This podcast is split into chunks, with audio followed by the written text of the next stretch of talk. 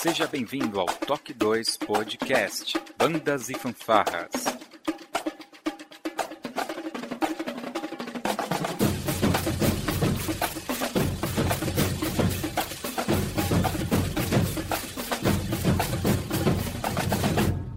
No ritmo da vida, na batida do coração.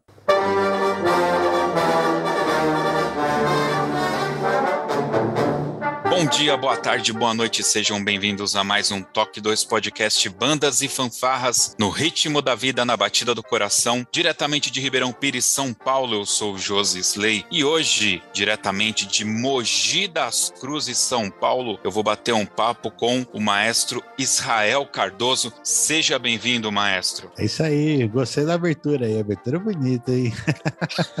é um prazer Tem que enganar. Aqui. Muito bem, prazer é todo meu. Cara, Mogi das Cruzes é uma das cidades que mais aparecem aqui no Toque 2. Vira e mexe, a gente está conversando com alguém de Mogi e hoje nós vamos conhecer um pouquinho mais, mais alguns projetos de Mogi das Cruzes através do maestro Israel, logo depois da nossa vírgula sonora.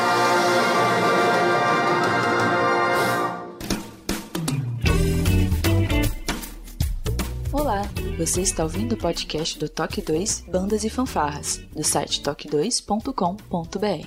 Para entrar em contato conosco, você pode acessar as nossas redes sociais através do nosso site, ou então pelo e-mail contato@toque2.com.br.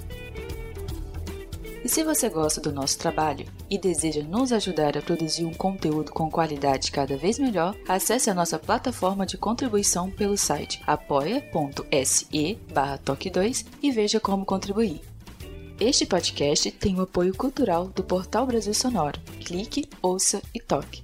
Para ter acesso às partituras, visite o site brasilsonoro.com.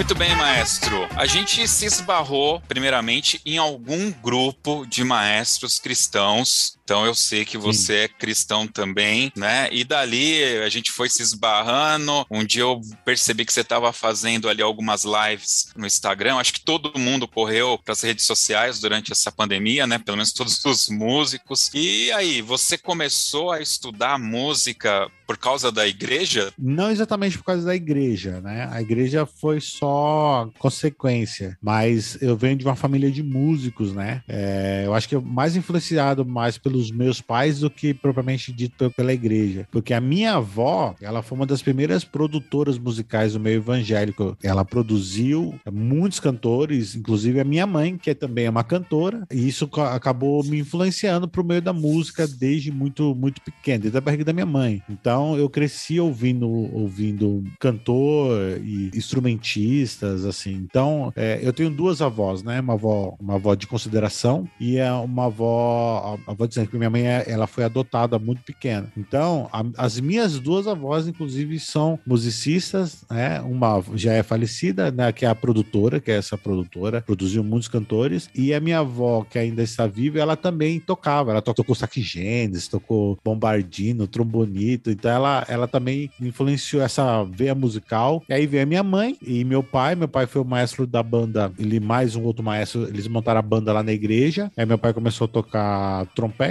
no começo e a minha mãe também começou a tocar trompete e depois ela foi pro saxofone. Aí que veio a minha influência nos sopros mesmo, na banda, assim, desde pequeno vendo eles tocar. Minha mãe também regeu a mocidade, fez um trabalho com, com jovens. Depois minha mãe começou a cantar muito, a viajar muito. Minha mãe parou de tocar e aí eu acabei herdando aí o trompete.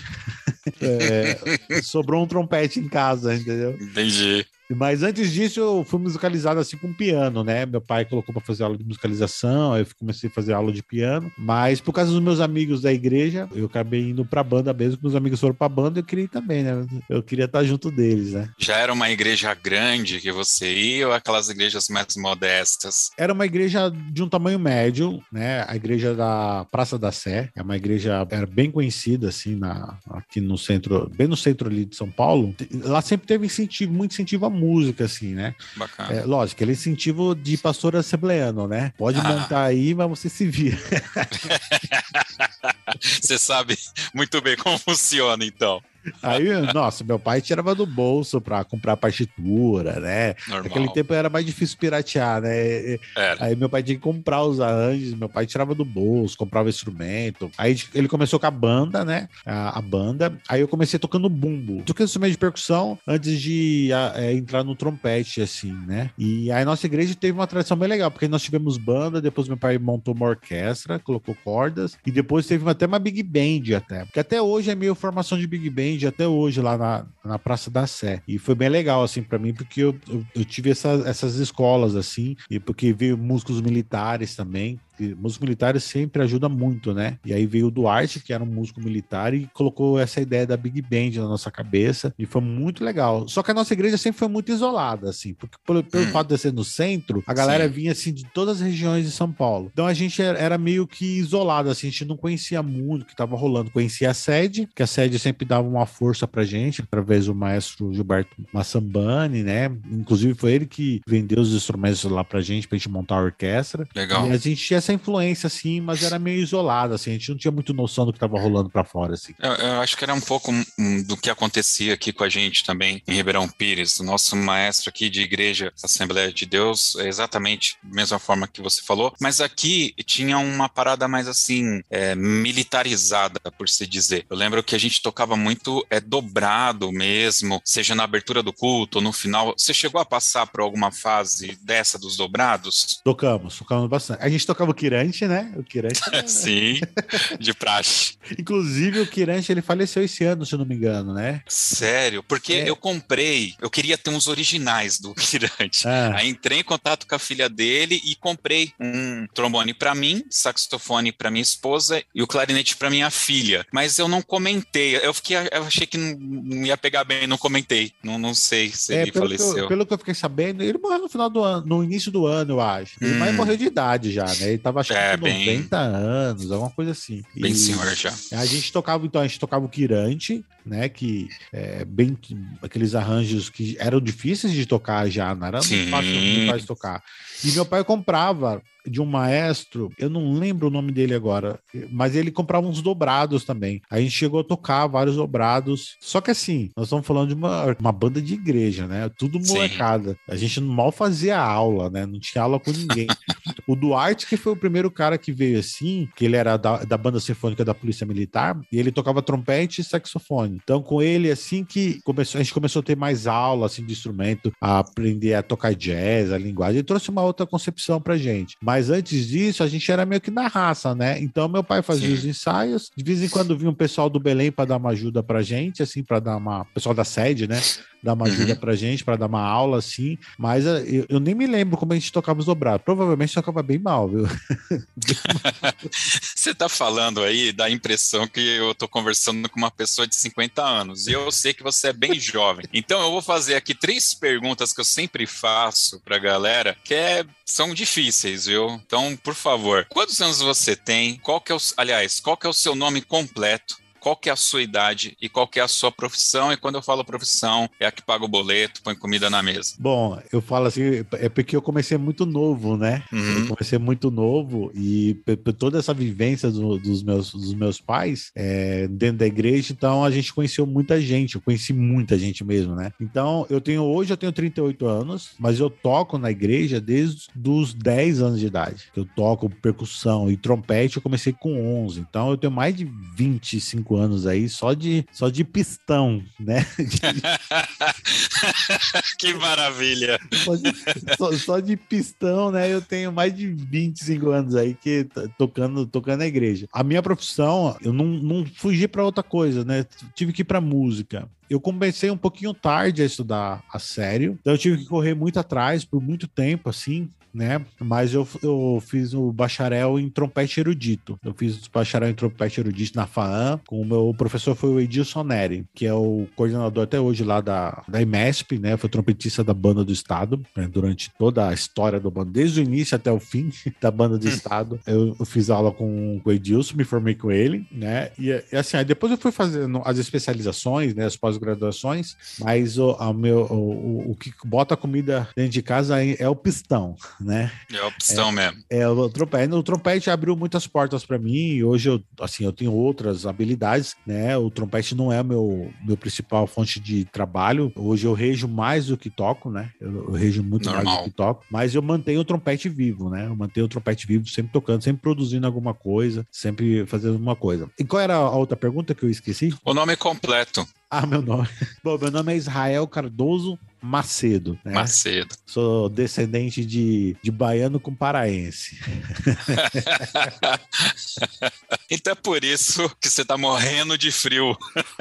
é, eu, cara, eu gosto de frio, viu? Eu gosto muito de frio. Mas aonde que eu tô morando hoje é muito gelado. É muito mais frio do que eu tava acostumado. Eu tô de meia, tô todo parafenado aqui, porque realmente aqui tá muito frio. É, para os nossos ouvintes aí do Amazonas, tá? Que não, não sabem aqui que é frio, é que aqui, Ribeirão Pires e também Mogi das Cruzes fica no Planalto, né? Nós estamos no alto e aí tem uma parede de mata, que é a Mata Atlântica, que chega é, Santos, Cubatão, Bertioga. Verdade. Então, realmente, essa época do ano aqui é muito frio e úmido também. Israel, é, eu tenho um monte de coisa para falar, mas é que você me chamou a atenção a um tema que para mim é muito caro, que é o planejamento de carreira tá? É. Eu sei que você é casado, que você tem a sua casa, que você provavelmente tem o seu carro, né? A gente te acompanha aí na internet, nós estamos gravando, você tá com um microfone excelente, né? Então, para isso acontecer, eu sei que tem que ter um planejamento de carreira, né? Sim. Você teve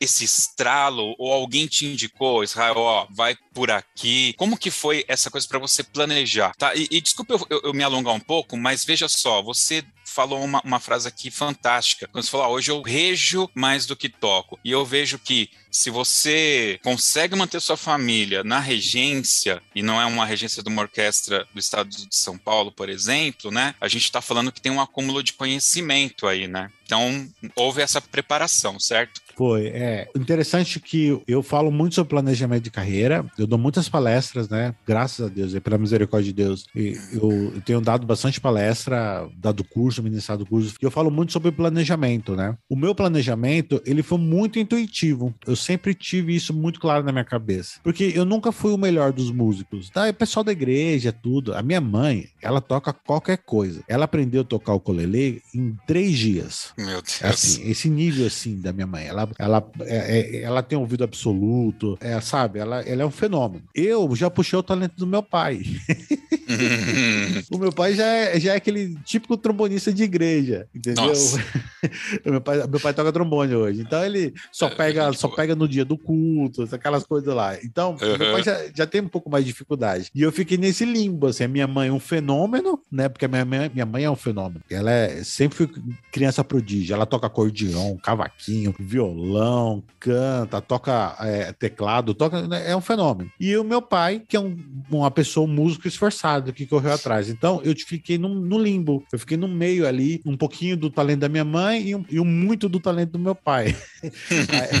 então, o que que eu, que que eu fiz? Eu comecei, eu preciso estudar. Eu senti que eu não tava, se eu quisesse ser um músico profissional, porque eu sabia o que era músico profissional já, por causa que a minha mãe vivia em estúdio. Eu vi o Mauro Boim tocando, o Martinez, não sei se você já viu falar do Martinez, que é um trompetista que gravou com todo mundo do sertanejo, todo mundo, todos os cantores do sertanejo, dos anos 70, 80 e 90, o Martinez é o trompetista, é o cara que tá solando. Eu via ele toda semana no estúdio da minha avó. Então eu sabia como tinha que tocar trompete, né? Eu sabia como é que suava o instrumento. Aí eu falei assim, eu vou buscar as escolas, é, eu comecei a correr atrás das escolas. A primeira ajuda que eu tive foi da pessoal da Polícia Militar mesmo. Eu ia lá no, na base, no CEMUS, né, fazer aula com os caras. Lá fiz aula com o Misael. O próprio Duarte foi me ajudando nisso. Fiz aula com o Misael, que é um trompetista, foi um trompetista muito famoso da época dele lá na, na PM. Hoje ele é pastor da Madureira. É, não sei se você conhece o Misael, né? Que toca agudo. Depois ah, cara, eu... Você não conhece ele? Ele é daí da região, tá, ele é de Taboão. É, tá bom. É, tá bom, mas do ABC, né? É, uhum. É, é, Diadema, né? Eu acho que é Diadema. Sim, sim, Diadema. É Diadema. Diadema E- emenda com tabuão lá. É, aí eu fiz um tempo aula com ele. Aí eu falei assim: não, aí os caras falaram: não, você tem que ir pra escola municipal. Aí eu cheguei na escola municipal fazer aula. O capitão falou duas vezes pra mim que eu não servia pra tocar trompete. É o que ele fala pra todo mundo, pô. Mas eu, cara, eu sempre fui muito casca grossa, cara. Eu sei, o de senha falava isso pra mim, né? Que eu tenho dislexia, né? Que é um dos- É. uma das minhas dificuldades pra estudar, inclusive, é a dislexia. E o de senha ficava, ele ficava vermelho na aula, que eu fiz quatro anos aula com ele lá na MESP, lá de repertório orquestral. Eu tinha uma dificuldade pra transpor, cara. Aí eu- ele, nossa, ele ficava vermelho, né? Ele é branco, ficava vermelho assim, assim: se você não aprender a transpor, você não vai tocar em lugar nenhum. Meu Aí chegava na Deus outra semana com o, o trecho de orquestra decorado. Aí ele vinha. Aí ele vinha, mas eu não entendia, cara. Eu não conseguia entender na, na minha cabeça. Decorava porque era mais fácil, né? É, não, porque ele ficava bravo. Eu, eu queria. Aí, aí eu disse e falava: Ah, você é casca grossa, cara. Você, você aguenta a pancada. Então eu fui assim, eu fui meio que intuitivo. Eu falei assim: ah, eu preciso estudar com os caras bons. Onde que tá os caras bons? Ah, tá na escola municipal, tá na EMESP. Cara, eu reprovei umas quatro vezes até conseguir entrar. Eu fui resiliente, cara. E aí, quando eu tinha uns 18 anos, eu entrei na Big Band do Sion. E no meio do ano eu consegui passar na prova. Isso, isso nós estamos falando do ano 2001. 2001. 2000, 2001. Aí eu O consegui Sion que passar. você fala é, é a Armandina de Sion, aquela Não, escola? a- o Roberto Sion. O Roberto Sion, Tá. ele montou a Big Band lá no OLM do Brooklyn na época. Ah, Era um ok, curso ok. livre, era um curso livre. Aí eu consegui passar nessa prova. Inclusive, foi uma galera de Mauá foi lá estudar também. Não sei se você conhece o Jaziel do trombone, fazia, entrou junto comigo. O Chiquinho do trompete, que também é de Mauá, o Alexandre. A gente se conheceu nessa época. Aí no meio do ano eu consegui passar na, na ULM. Eu já até estava estudando na Fundação das Artes com o Wagner Félix nessa época. Já já estava estudando lá. E aí eu passei na, na ULM para estudar com o Paulinho. Eu fui no- um dos primeiros alunos do Paulo Batista. Hum. Até hoje, até hoje é professor de lá. Foi aí que eu comecei, mas eu já estava meio que assim, 18 para 19 anos. Foi aí que eu comecei a Mais desenvolver. tarde mesmo. Só que sabe qual é o problema? Comecei a fazer aula, o Paulinho já falou pra mim assim, ó, você vai ter que mudar de embocadura. Porque eu já tive muito problema de embocadura, porque eu usava aparelho antes. Eu desisti do Hum. aparelho pra poder estudar música sério, né? Assim, eu falei assim, não, eu quero tocar trompete. E eu já tinha essa noção, se eu usasse aparelho, eu não ia virar trompetista. Porque eu, eu- eu já sabia que eu tava meio que velho, que quando eu tomei decisão de estudar, eu tinha 16 anos. Mas, cara, foi muito intuitivo. Acho que foi Deus me orientando. Ah, certamente. Foi Deus, porque assim, eu não tinha ninguém pra me falar essas coisas. Aí eu coloquei na minha cabeça, assim, que eu tinha que entrar ou na ULM ou na escola municipal, que eu tinha que tocar em alguma orquestra jovem, que eu, eu amava a banda jovem. Nossa, eu ia assistir a banda jovem, eu pirava, cara. Pirava. O, o Cartoons, quando a Mônica fazia o Cartoons, Uhum. fazer aquele concerto lá com. Ela, a Mônica, é a pioneira em tudo isso. Que, tudo isso que Sim. todo mundo imita foi a Mônica que, que inventou.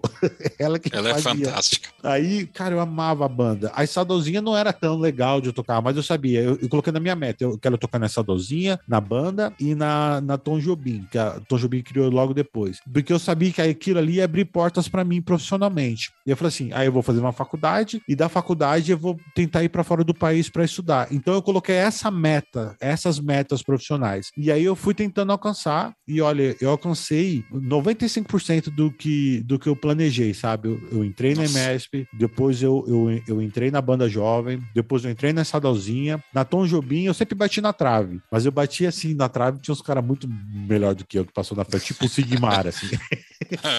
Eu ficava sempre de primeiro ou segundo, Paulinho Viveiro, também fica, ficava atrás desses caras, assim. Mas aí, eu- na Tom Jobim eu bati na trave, não entrei, mas eu entrei na Sadalzinha e na banda jovem. Toquei quatro anos somando nesse período. Também toquei na Baquiana Filarmônica, a Baquiana Filarmônica do João Carlos Martins, que ele tinha uma orquestra jovem, que ele começou lá na faculdade onde eu fazia, na FAAN, né? E aí eu, eu fui planejando a- a- a- as etapas eh, de onde eu queria alcançar, né? E eu focava naquilo ali, intuitivamente, cara, intuitivamente. A única coisa que me faltou, na verdade, foi uma coisa que eu aprendi depois, que era planejamento financeiro, né? Eu não- Hum. que, que é o que você tá falando, né? Né? Hoje eu já sei planejar, já sei o, o que eu tenho que fazer, o que eu não posso fazer e o que eu devo fazer. Mas naquela época eu não sabia que eu tinha que guardar dinheiro. Então eu fazia os cachê e gastava tudo com CD. Comprava CD. Normal.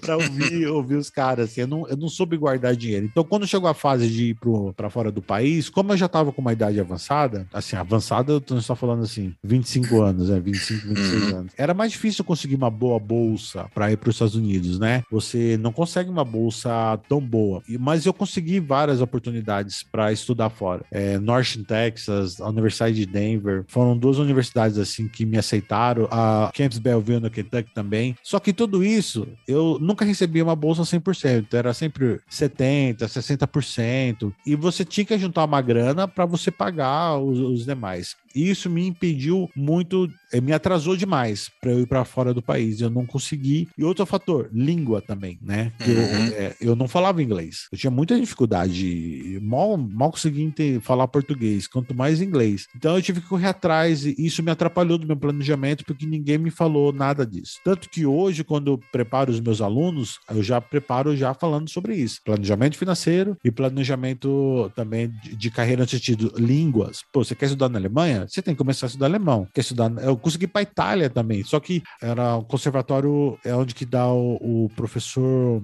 me fugiu o nome dele, o professor, ele me arrumou lá também para estudar, para fazer o conservatório, que eu queria fazer o mestrado, né? Só que para fazer o mestrado eu tinha que falar italiano, tinha que fazer a prova de proficiência em italiano, eu não tinha o italiano. Enfim, a línguas também era fundamental. Foram duas falhas que eu cometi: questão financeira de grana, de ajudar a juntar dinheiro, porque meus pais não, não queriam me ajudar, ou, ou teve uma fase que não podiam me me ajudar também com essa questão financeira e a questão das, da língua, né? Que hoje eu já já preparo os alunos já nesse, nesse caminho. Eu tive oportunidades, fui, estudei, fiz cursos de verão, mas ainda ainda tá no meu planejamento. Eu ainda não desisti não. Eu sou bem resiliente nisso de ir para fora. Eu consegui ser aceito em duas universidades para fazer o mestrado em regência, que agora meu foco é regência, né? E Legal. eu tô só juntando dinheiro. O que me atrasou foi a pandemia, porque eu era para ter ido em 2018, né? né? E aí veio, veio, a. Veio, ainda bem que eu não fui. Em 2019, desculpa. Ainda bem que eu não fui, porque senão eu tava perdido. Foi um livramento. Mas para quem crê em Deus, eu ainda tenho a promessa de Deus que eu vou. Então, eu só tô fazendo a minha parte, né? Tem que fazer, tem que fazer a sua parte.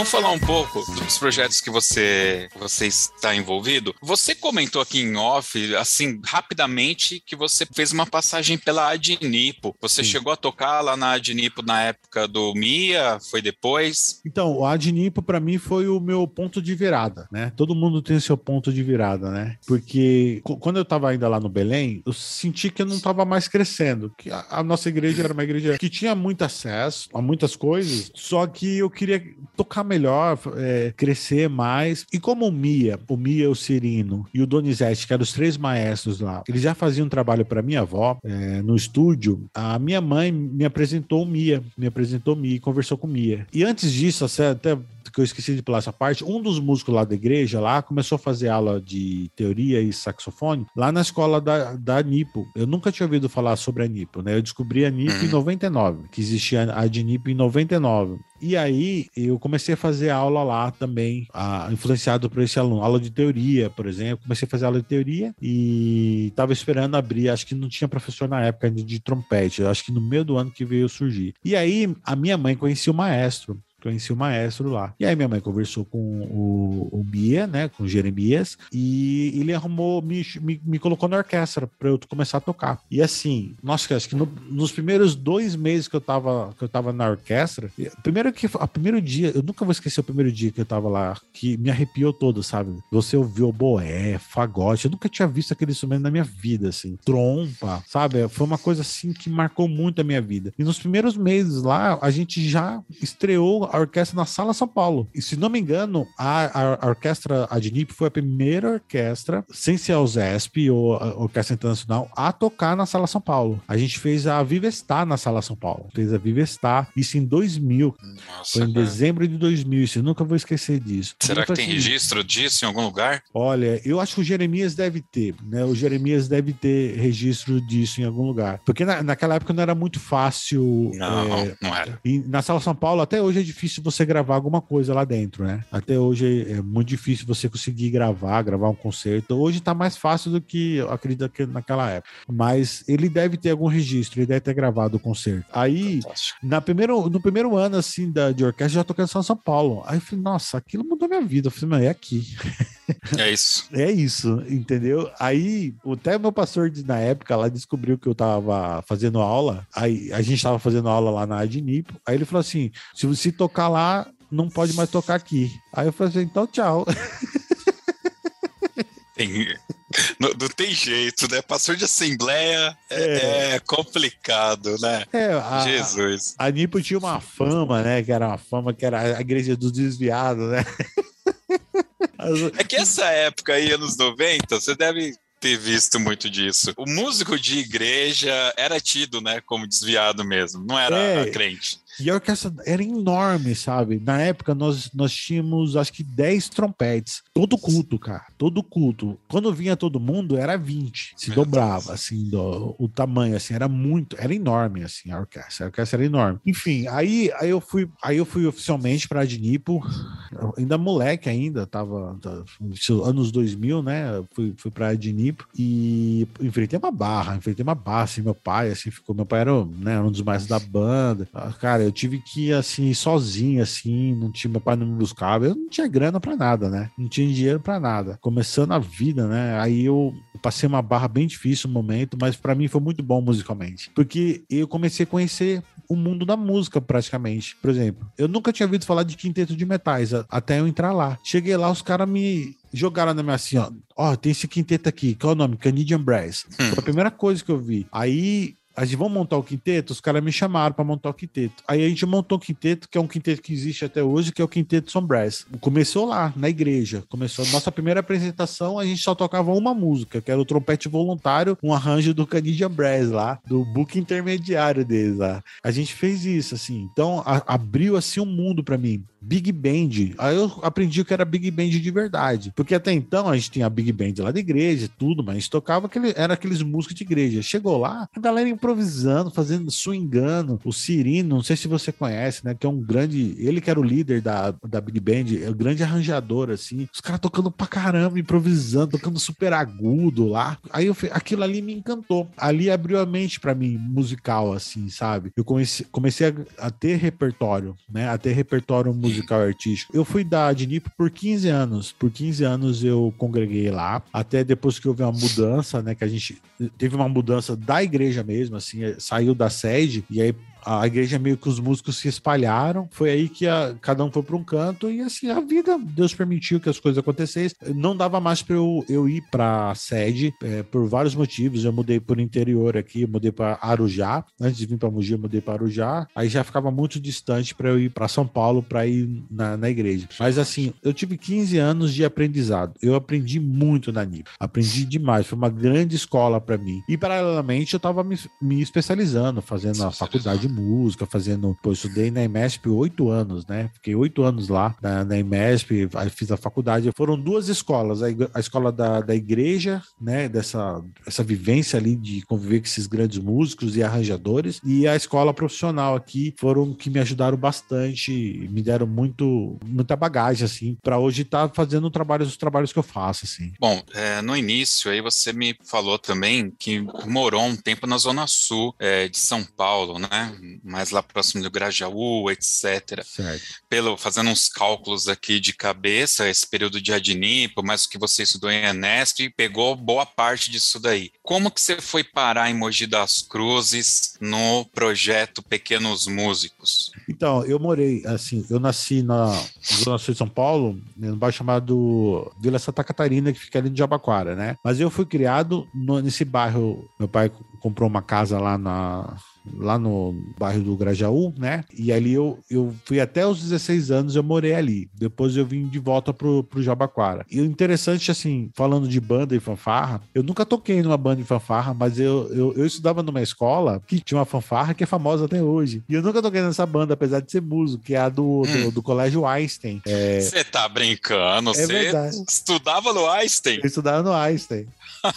que bacana o Danilo. Danilo é maestro lá hoje. É, então. Eu tava até vendo lá esses dias lá, um, acho que um vídeo do. Eu não lembro de quem que tava. Do maestro do Sion, qual é o nome dele mesmo? O Érico, né? O Eric. Eric. Eric. Eric é, Rossini. Eu vi ele regendo lá até uma banda lá na, no, na quadra que eu não. jogava. É que na época, eu sempre fui mais atleta, né? Quando moleque. Uhum. Então eu jogava futsal, eu era goleiro. Eu jogava futsal, eu levei a quadra que eu jogava. Eu treinava todo dia, tinha treino todo dia. A gente treinava lá. E a aquela banda eu nunca, eu nunca vi, né? Eu, eu conhecia, conhecia os meninos que tocavam em fanfarra, mas eu nunca toquei em fanfarra, eu sempre toquei na igreja mesmo, né? Sempre foi música de. Que coisa. É, música de igreja. Mogi das Cruzes foi uma coisa da vida, porque, assim, antes de eu chegar em Mogi das Cruzes, tem um porquê eu me tornei, por exemplo, regente, né? Eu tive uma fase bem difícil como trompetista, eu cheguei naquele ápice que você precisa começar a trabalhar né? Eu já tinha 20, 27 anos, 26, 27 anos. Eu já estava meio velho, né, para o trompete, na minha cabeça, né, na minha concepção. O Derry sempre falava pra gente assim, ó, 70 até os 30 anos. Se até os 30 anos você não arrumar emprego, muda de profissão.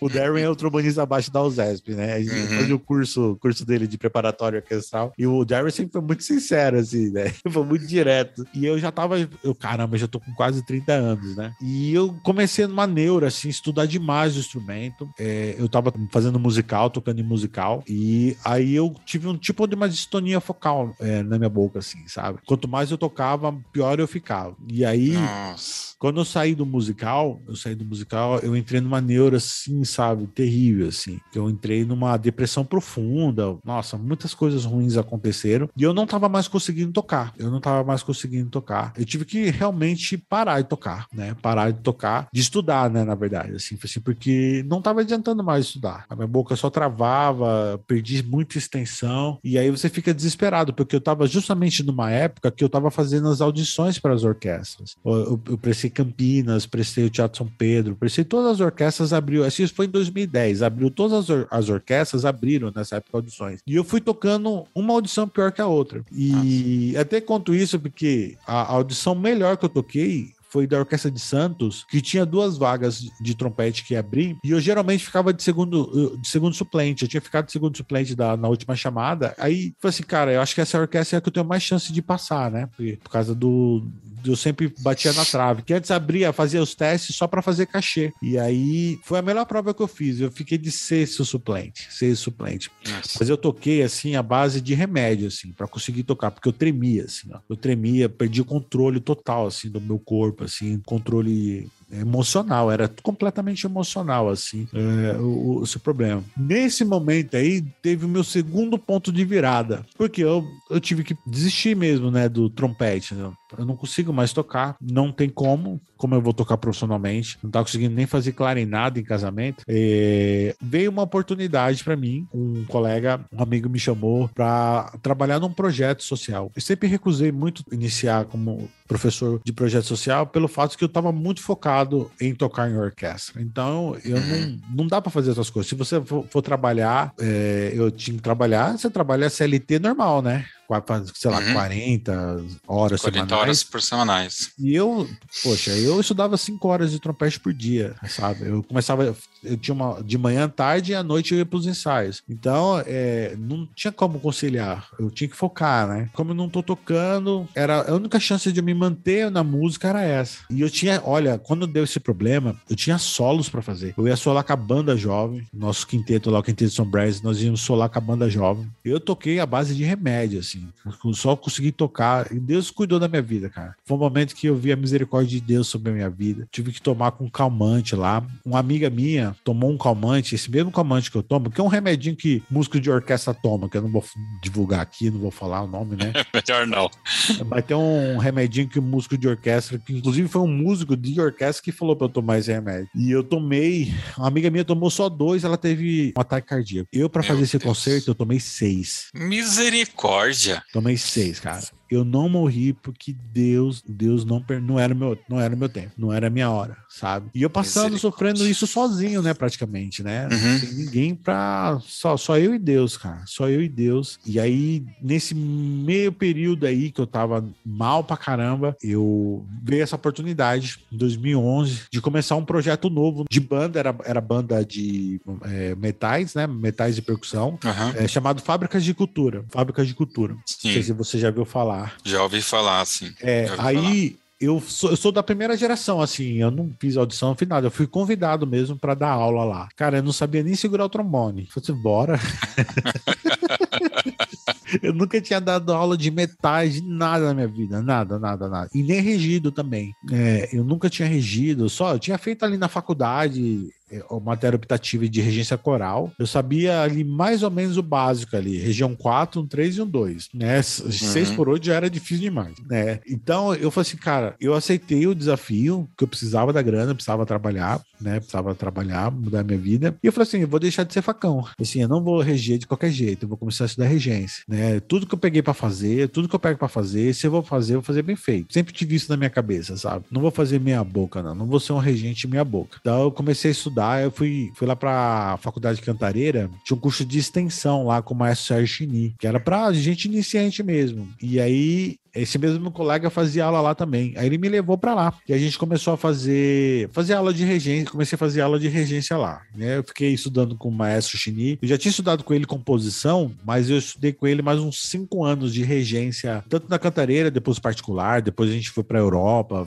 fez, fez um monte de coisa. Foi, foi muito bom a minha, minha estada lá, né? Tudo, olha só, esse amigo foi sempre, ele foi o cara que me, me colocou nas coisas. E foi justamente ele que me levou para Mogi das Cruzes para conhecer um projeto projeto lá, que é o projeto que eu trabalho hoje, que é o da, da Sinfônica de Mogi das Cruzes, né? Para conhecer Legal. a Orquestra Jorge Mogi das Cruzes, que na época era o Marcelo Jardim, que era o, que era o maestro. Eu fui, conheci o projeto, mas assim, não tinha expectativa nenhuma, assim, de, de trabalhar lá, né? De trabalhar lá. Eu fui para Arujá, os meus pais mudaram para Arujá, eu fui também para Arujá. Continuei trabalhando na fábrica de cultura, trabalhei lá durante três anos. É, lá eu cuidava dos metais e percussão. Depois eu comecei também a reger a orquestra, a camerata lá. Tinha uma, uma orquestra, comecei a reger a orquestra, a orquestra também. Saindo de lá, eu fui fazer uma pós-graduação em regência, que eu sou a primeira turma da pós-graduação de regência, acho que do Brasil, se não me engano, se não, que foi lá na faculdade Mozarteum nem tem mais esse curso. E lá eu encontrei o Lelis, que é o coordenador do projeto da Sinfônica Mogi. E a gente, ele nem sabia que eu não tava, que eu tava parado, sabia de nada. Eu não tava tocando mesmo assim trompete mesmo, assim, eu tava só na igreja e no quinteto assim, mas assim, bem, bem devagar, que eu, eu ia e voltava, ia e voltava ainda muito seguro. E ele me chamou, ele viu o trabalho que eu, eu tava na faculdade, né? Eu tava muito afim de fazer mesmo a faculdade, e ele me chamou para trabalhar lá na Sinfônica Mogi, me chamou para ser o regente assistente dele na época lá, e foi assim que eu acabei, Deus fez essas coincidências da vida, e foi assim que eu, eu comecei a trabalhar em Mogi. Mas eu vim para Mogi das Cruzes antes disso, eu, na verdade, para dar aula de jiu-jitsu. dava aula de jiu-jitsu. Cara, foi tão ruim, tava fase tão ruim assim, que eu comecei a viver de jiu-jitsu um tempo. Eu comecei assim, eu saí da fábrica de cultura, aí eu fazia casamento, fazia uns eventinhos aqui lá, e na semana eu dava aula de jiu-jitsu. E continuei estudando, né? Eu nunca parei de estudar, eu fazia de sábado a minha pós-graduação em regência, até me recolocar profissionalmente. E aí eu fiquei uns dois anos em Mogi dando aula de jiu-jitsu até eu entrar no projeto. Até entrar no projeto aqui, houve oportunidade. E hoje eu já estou aqui na Sinfônica Mogi já há sete anos já, que eu estou trabalhando, estou trabalhando aqui com o pessoal. Pra gente entender. Eu, eu tô... é, não, cara, você jogava bola, você estudava o trompete. Eu sou imperativo. E lutava jiu-jitsu e não queria ter um piripaca do Chaves. É, pelo amor de Deus, você fazia tudo, cara. E se você tem essa garra, né, pra estudar o trompete, eu fico imaginando como não era no futebol e como não é no jiu-jitsu. Coitado dos oponentes. É. Só pra gente não, entender. Sabe, que, o, o, uh. sabe qual é o negócio? Eu, eu, eu não sou bom em nada.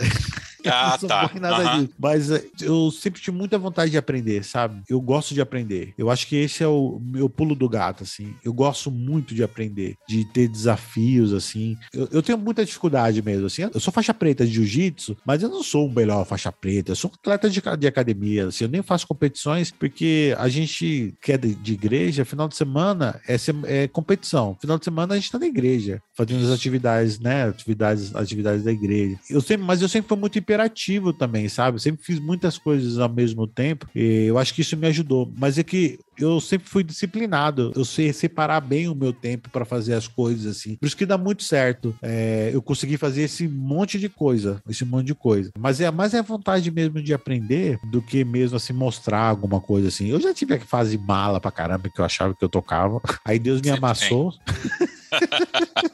Mas sempre tem, sempre tem, eu lembro. Eu já tava um pouco, já tinha passado dos 20 e tanto, aí ia tocar lá no conjuntinho da igreja, tinha aquele molequinho de 16 anos que fazia o Nesp, alguma coisa, e chegava lá, é, o LM na época, né, falava, não, não, é, segue aqui o que eu tô falando, que vocês não vão se arrepender, eu sei o que eu tô falando porque eu estudo, né, aí você olha pro indivíduo, tá Não, certo. Bom, eu já fui, já fui mala, cara. Eu sei Já. disso. Eu- uma coisa que eu falei com Deus é, foi que eu, como regente, eu não vou ser como eu fui como trompetista. Porque eu sei que eu consegui sozinho, sabe? As coisas como trompetista. Assim, sozinho mesmo, assim, de correndo atrás, estudando, fazendo aula, papapá, trabalhando. Só que isso me, me trouxe um pouco de soberba também, né? De achar que. Coisa de falta de maturidade. Falta de ter alguém pra falar pra mim, abaixar minha bola. Na verdade, até tive pessoas, mas já é quando, depois que já tava o problema já. Por isso que eu tomo muito cuidado com meus alunos. Eu ensino eles a serem humildes desde sempre, desde sempre, para que por melhor que você seja, nunca transpareça isso, sempre esteja para servir. Eu faço e eu faço assim, como regente, eu não quero ser igual como foi o trompetista. Eu não posso pecar de novo. Eu não posso cometer os mesmos erros, porque eu entendo que eu sofri como trompetista as coisas que eu sofri por, pelas minhas iniquidades, pelo aquilo que eu plantei. Você sabe? Assim, eu tenho plena consciência disso, de eu não ter conseguido chegar lá como trompetista, né? Naquele, dar o,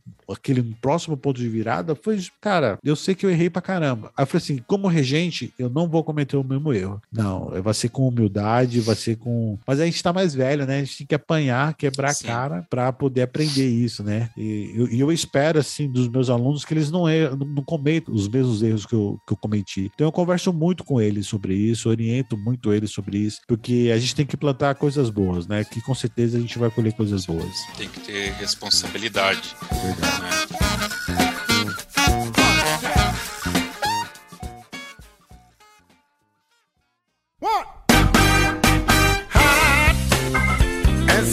Fala muito aqui dos projetos de Mogi e na minha cabeça eu queria criar um mapa. Você consegue explicar pra gente mais ou menos como funciona? Tem lá o Daniel Bordion, eu sei que ele é da prefeitura, mas eu sei que tem essa Sinfônica de Mogi e tem uma outra associação, a ABA Mogi, alguma coisa. Tudo isso tá junto, cara? Olha, tudo tá junto, tudo não tá junto. É Hum. tudo junto misturado, mas ao mesmo tempo não é junto misturado. Mogi é uma terra abençoada por Deus. Eu digo isso. Sim, é porque é uma cidade onde se você quer aprender música, não vai faltar espaço para você aprender. Não vai faltar espaço, tem muito espaço, desde banda para orquestra e coral também. Por exemplo, agora tá aberto inscrição para eles querem montar um coral de mil vozes aqui na cidade. Nossa. E a cidade tem uma tradição forte de coral também aqui. Tem muitos corais, corais de igreja. Tem muita igreja. Aqui na, a religião oficial aqui é, é católica, né? A igreja católica é muito forte aqui. E eles têm muitos corais, assim, nas, na- nas comunidades. Legal. E idosos, assim, que querem cantar. Então é bem legal. assim. É uma cidade muito musical. Tem um cenário de choro muito forte. Tem um cenário de maracatu, de trabalho com maracatu aqui também muito forte. Então, assim, é uma cidade abençoada, abençoadamente. Tem um estúdio municipal aqui. Você pode gravar o seu disco, o seu CD, é, gratuitamente aqui. É, o teatro, tem o Teatro Vasques aqui. Tem também o, o Senforp, que vira e mexe tem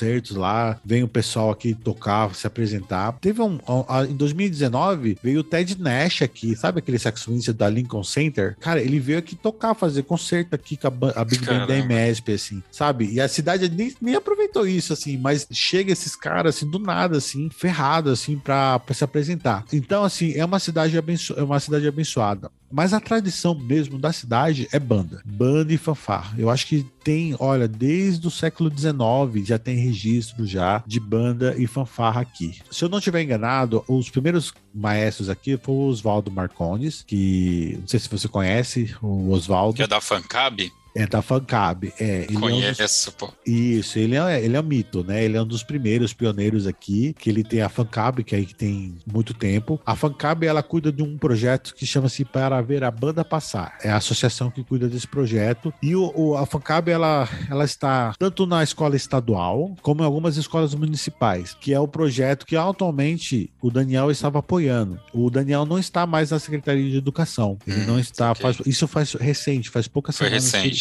uhum. que, ele, que ele saiu. Não sei o motivo, eu realmente estou meio por fora. Foi muito rápido. E nem cheguei a conversar com ele também para saber e coisa e tal sobre isso. Mas ele, ele é o criador do projeto chamado Pequenos Músicos, que é um projeto que iniciou num colégio chamado Mario Ports, lá no início do, dos anos 2000, né? E desse projeto, em 2000, se não me engano, 2010, eles ampliaram para mais escolas, que hoje nós, no total, são 16 escolas que tem ensino sinfônico, ensino sinfônico. Então, o maestro Daniel, ele conseguiu um negócio muito interessante, que é a compra dos instrumentos. Isso aí é um fenômeno, cara. Isso aí acho que ninguém consegue mais fazer isso. No Brasil, cara, tem escola que tem o boé, fagote, contrabaixo, tem todo o instrumental de percussão o mesmo da USESP, o mesmo que a USESP usa, tá entendendo? Então, instrumental de percussão, sabe? Então, cada escola tem um kit básico, né, de madeiras, metais e percussão, e tem escolas que tem até mais, tem mais do que isso. E esse projeto foi assumido em 2000 2017 pela Sinfônica Mogi, que é um outro projeto que paralelamente surgiu junto com o projeto da, da Escola Mário Portes. Esse projeto foi criado pelo maestro Marcelo Jardim, né? O Mar também ele veio aqui para Mogi das Cruzes no início dos anos 2000, é, região um concerto, um show, não sei se foi com o Ivan Lins, algum cantor famoso, ele veio aqui e aí ele ele conheceu o Lelis e eles tiveram, né, começaram a conversar sobre alguma coisa sobre projetos. E eles criaram, com apoio da prefeitura, só que aí já da cultura, que o projeto Pequenos Músicos é, é um projeto da Secretaria de Educação. Com a cultura, eles criaram a Sinfônica de Mogi das Cruzes. E a Sinfônica de Mogi das Cruzes, ela trabalha com o ensino de cordas. Tem aula, aula de cordas, de todas as cordas. Também tinha aula de banda também, que era uma banda que era a Banda Boigi, que agora a Banda Boigi ela foi integrada no Pequenos Músicos, né? Inclusive o Oswaldo também foi maestro da banda Bogi. O Oswaldo tá envolvido em tudo aqui. Ele, Nossa! Ele, ele é o pai, de, o pai das crianças aqui. Aí a Sinfônica Mogi e o projeto Pequenos Músicos, eles andaram paralelamente durante aí uma década aí praticamente, né? Esse ano a Sinfônica completa 20 anos de existência, né? E em 2017, uh, ah, os dois se juntaram, uh, os projetos se juntaram, eles andam em, em, sintonia, né? Em sintonia. Olha, aí ampliou demais. Aí a, a, a orquestra começou a tocar na Sala São Paulo, foi para Campos do Jordão. É, todos esses últimos anos, a, a, a, Sinfônica tem apresentado tanto na Sala São Paulo quanto também em Campos do Jordão. Jordão. E aí veio, criou-se a Banda Sinfônica da cidade de Mogi das Cruzes, que eu também faço parte. Também a Banda toco. Sinfônica da cidade de Mogi das Cruzes. Tá. Isso, a Banda Sinfônica da Cidade de Mogi das Cruzes, que eu também, também toco. E tem a Orquestra Sinfônica Jovem, que é uma orquestra de bolsistas. E parte dos músicos também da que trabalham na Sinfônica, alguns tocam lá. Eu, de vez em quando, também, quando precisa, eu toco. Eu já regi também essa orquestra como regente convidado do, por duas oportunidades. Inclusive, eu regi um concerto internacional que veio o Peter Steiner, um trombonista italiano. Não sei se você já ouviu falar. Você conhece, você conhece ele, o Peter Steiner? Ele é solista só. Ele foi aluno do Joel S. na Juilliard. Então, é que esse nome tem um camarada que eu sigo aqui no Instagram, ah. que eu acho que é ele. É, é branquinho, ba... é o que eu sei quem é. Eu gosto do jeito que ele toca, cara. Cabeludo, é. Eu é, regi... cabeludinho. É, eu regi uma peça, é, eu regi ele lá, ele tocou uma peça do Eric Weisen, o Eric Weiss, inclusive, ele fez a adaptação que ele era, era original. Ele compôs pro Joe LS essa peça e era para banda sinfônica. Ele fez uma transcrição, o próprio Eric Weiss fez uma transcrição para orquestra e a gente fez a estreia dessa transcrição lá, lá aqui em Mogi, né? Em 2000, foi 2018, se não me engano, esse concerto. Foi bem legal, foi, foi bem legal. Legal, cara. Pô, eu fiquei. Agora deu uma, uma inveja do bem aqui, cara. Faz muito tempo que ele veio, esse trombonista? Foi em 2018 que ele veio. 2018, ele... Ah, não faz tempo. Não, ele veio pro Brasil, tempo. ele solou com a USB, solou com a, a Sinfônica de Goiás, a, com a Banda Sinfônica do Exército e com a, a Sinfônica aqui de Mogi das Cruzes. E ele veio, deu uma seclesa aqui, ele ficou. Cara, o cara era sinistro. Ele estudava oito horas por dia de trombone. Nossa. Oito horas por dia. Por isso. É...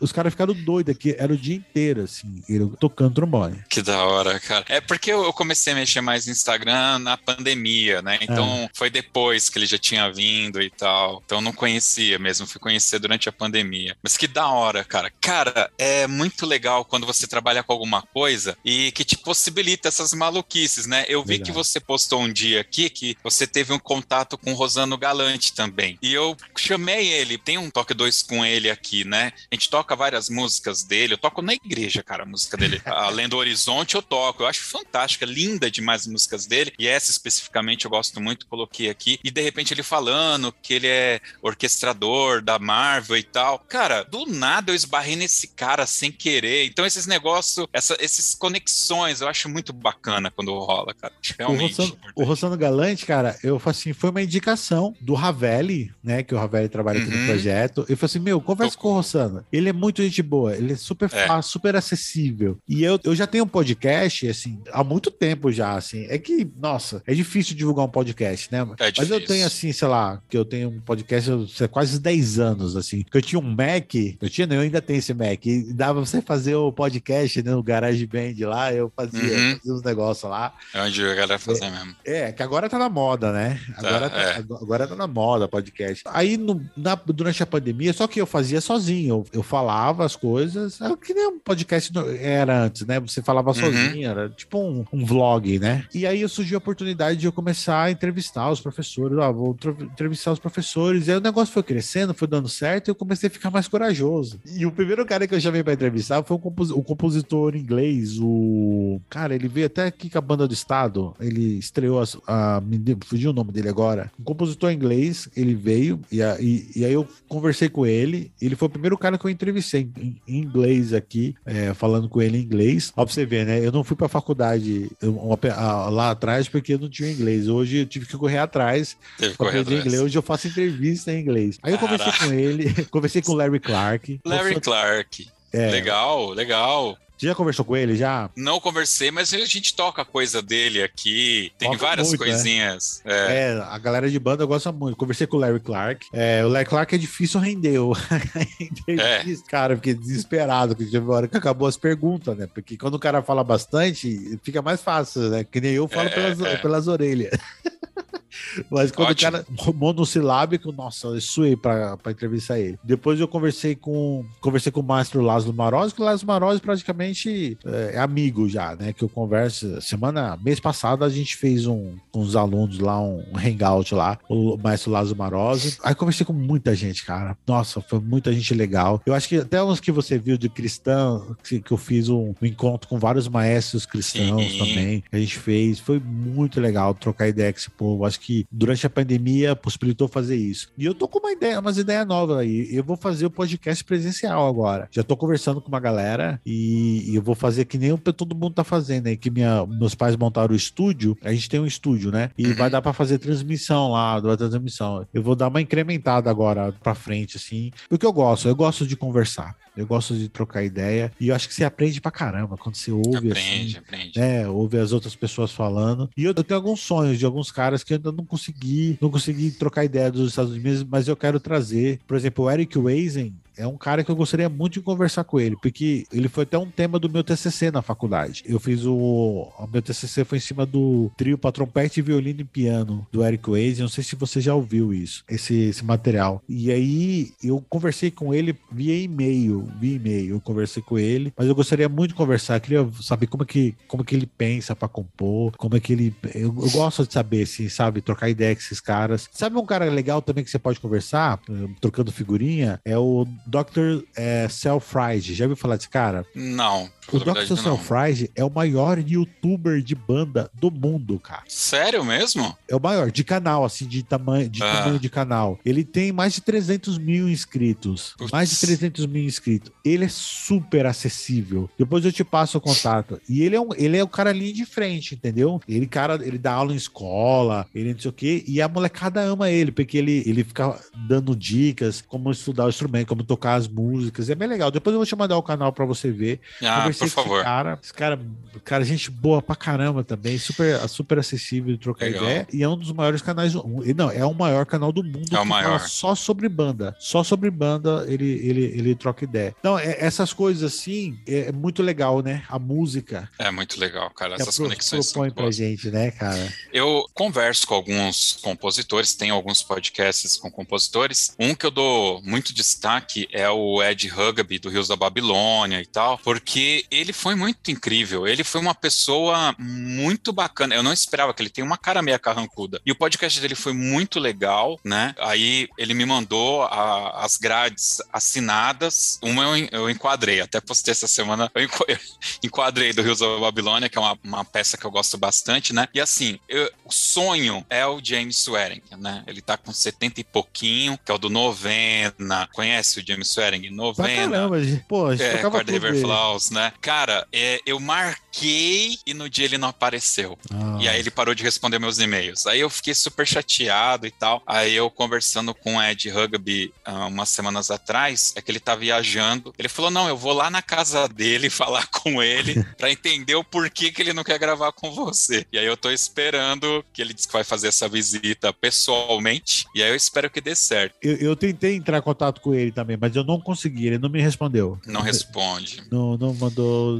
Eu mandei um cara também que eu toco bastante. O, é. o, compositor inglês que eu te falei, o primeiro é o Nigel Clark. Nigel. É, Nigel Clark. Esse cara, ele, ele escreveu a banda do Estado e a banda do Conservatório Tatuí tocou ah, no, no, último ano da banda do Estado, acho que quando foi o último ano? Foi 2017, né? Da banda do Estado. Foi, eu acho que foi 2017. Então, nesse ano, ele veio, regeu a banda, ele regeu a banda e trouxe um trompetista da Nova Zelândia para solar uma obra dele e a banda do Estado tocou. E a banda do, do Itatuí também, mas aí com o Dario regendo e o trompetista veio. Ele veio no Brasil. É um cara também super acessível é, de conversar, fácil de conversar e é bom de papo, hein? É bom de papo também. Aí é legal. Meu inglês é super escasso, assim, é bem ruim. Mas tem um amigo meu que ele também tem um podcast de cultura pop e ele é professor de inglês. Aí eu sempre chamo ele porque ele já faz um mashup para conteúdo pro canal dele também e tal. Então isso é, é bem legal. Eu tô tentando contato com um compositor chamado Mike Lecrone. Ele tem uma, uma peça. Aqui no Brasil eu só conheço essa na, na realidade, que é o Avatara, que a gente tocou demais aqui em Mauá, é, Itacoaxetuba, a antiga Lira de Tatuí também tocou, mas eu, eu já vi entrevistas dele no YouTube, deixei mensagens para os youtubers, mas eu não acho e-mail dele, não acho contato para mandar mensagem. Ele não tem rede social e é um cara que eu gostaria de, de conversar também. Acho que são assim os dois assim que eu gostaria, mais o James Swearing seria legal.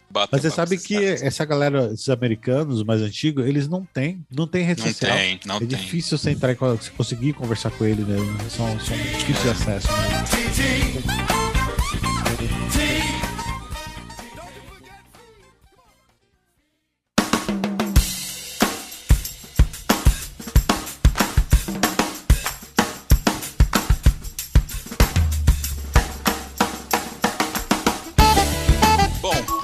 Tem aqui, cara, eu, eu tô embasbacado, porque você faz muita coisa, cara. Não sei é se eu faço isso. bem.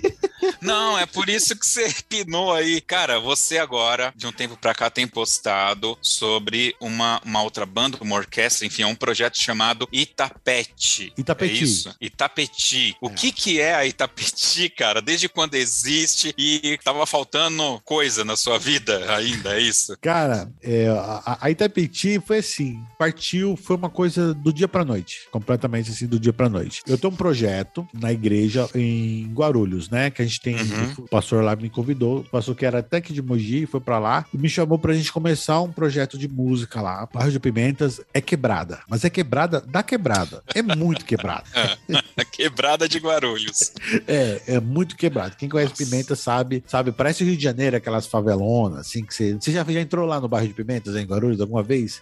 Não, eu fui uma vez, assisti um concerto no Colégio Progresso, então tem muitos anos e era ali no centro. Ah, então, ali, ali, é, ali é rico, vai de rico. Ali é rico. Progresso é, é, é, o pessoal é bem de vida. Nós estamos falando dos pobres dos pobres que mora, mora lá em Pimentas. Aí eu comecei um projeto lá e chamei dois alunos que eram alunos meus no projeto aqui para dar aula lá. E eles estavam trabalhando comigo. Um já, um já saiu porque tá trabalhando em outro lugar e o outro tá continua lá trabalhando comigo. E aí a gente conversando, um, eu falei assim, cara, pô, eu não tô sem tocar, tô só estudando. É, um estudando na escola municipal, o outro estudando em Tatuí. E eu falei assim, por que, que a gente não monta um grupo pra gente tocar? Conversando informalmente. Aí eu, eu sempre tive um pouco de medo, assim, de montar, porque eu produzi por muito tempo o Sombrais, 20 anos, né? 21 anos que eu produzo Sombrais, e eu sei como é difícil fazer uma produção. 10 anos que eu trabalho como regente, né? É, pô, você conseguir espaço para tocar, chamar músico, é muito difícil. Quando você tem uma sinfônica ou uma fábrica de cultura ou uma MS por detrás, você consegue muita coisa. Mas você partir do zero, sem nada, é, é muito difícil. Mas aí eu pensando assim, vendo a situação como nós estávamos passando aqui em Mogi, porque a gente passou assim nos dois últimos, dois últimos anos muito difíceis, sabe? Uh, tava uma situação bem difícil pra gente em questão de grana. Vai renovar, não vai renovar. Nós ficamos aí meses com salários atrasados devido à pandemia, toda a situação. Sim. Mudou a prefeitura, mudou tudo, a gestão, pá. Falei assim, cara, eu não posso perder esse hyper, né? Esse momento que eu tô vivendo, que me é uma vitrine. A Sinfônica Mogi é uma, uma vitrine para mim. Se eu deixar isso passar, depois eu não sei se eu vou ter vontade ou se eu vou querer fazer. Aí eu falei pros meninos, você quer estar afim mesmo de montar? Então vamos montar. Mas se for para fazer um negócio, vamos fazer um negócio direito. Vamos fazer, vamos fazer um negócio que ninguém pensou. Aí falou assim: então a gente vai montar a banda, uma orquestra e uma big band. Meu Deus, não basta um. Eu tô com pouca coisa na vida, vamos fazer logo três. Ah, se for pra fazer, porque depois fica mais difícil, né? Ninguém monta, todo mundo quer montar a orquestra, depois manda a banda, ninguém monta. Ou só é. monta só a banda, ou se quer montar a orquestra, depois não consegue montar, você não consegue montar outra coisa. Ou uma coisa ou outra. Eu falei assim, então vamos montar as três, porque aí já desde o escopo do projeto, já tá no, no escopo do projeto que a gente vai ter os três grupos. E aí a gente começou a correr atrás. Conseguimos aqui uma ajuda aqui da prefeitura de Mogi é, para um local para espaço para a gente ensaiar. A própria Sinfônica Mogi nos ajudou em algumas coisas também, é, questão de logística. E a gente ensaiou e ia fazer um concerto e um concerto aqui. Mas devido à pandemia, a prefeitura não liberou para muita gente. Aí a gente fez, fez a estreia do, do grupo dezembro do ano passado, como se fosse um ensaio aberto com limitação de pessoas. E a gente gravou, a gente gravou isso aí, foi que a gente começou a criar as redes sociais, começou a divulgar, a divulgar esse trabalho. Esse trabalho é um trabalho de collabs, né? É, é um trabalho de parceria. A gente não tem dinheiro para nada, para nada. O único o, dinheiro que tem é o que eu tiro do meu bolso, às vezes para que a gente fez a filmagem, para tirar foto, e a gente está trabalhando para dar vitrine para os músicos. Isso a galera de Big Band faz muito bem. Eles montam um grupo de alto nível e os, caras tocam lá sem, sem grana, sem nada. Todas, Soundscape, a Freedom, a Speaking Jazz, todas essas big bands, os caras não ganham grana. Os caras ganham depois que tocam, por exemplo, ganha visibilidade, faz network, aí pintam Sesc para fazer, aí os caras vão lá e fazem um cachê, tem, tem umas coisinhas, eles vão, eles vão trocando serviço e eles têm a janela. A ideia é a mesma, é da gente ter uma janela, uma, uma vitrine, vamos tocar música de qualidade, né? Uhum. Música de alto nível e vamos buscar parcerias. Ainda o que, que a gente tem em mente? Que é justamente aquilo que a gente estava falando no começo: é planejamento de carreira, preparação para audições. Hoje, o mercado, para você tocar hoje músico de sopro e percussão, são as bandas militares. Banda militar é onde tem serviço onde tem trabalho. Então a gente está pensando em preparação para audições, concurso, estudar para concurso, buscando parcerias também com escolas de línguas. Você quer estudar nos Estados Unidos? Você tem que falar inglês, você tem que fazer a prova do TOEFL, entendeu? Você quer estudar na Alemanha? Você tem que fazer aula de alemão. Então Sim. a gente vai estar tá buscando essas parcerias para que os, os, músicos possam fazer parcerias com universidades também para bolsas, para bolsa, bolsa de estudo, para fazer a faculdade. A gente está fazendo esse meio de de campo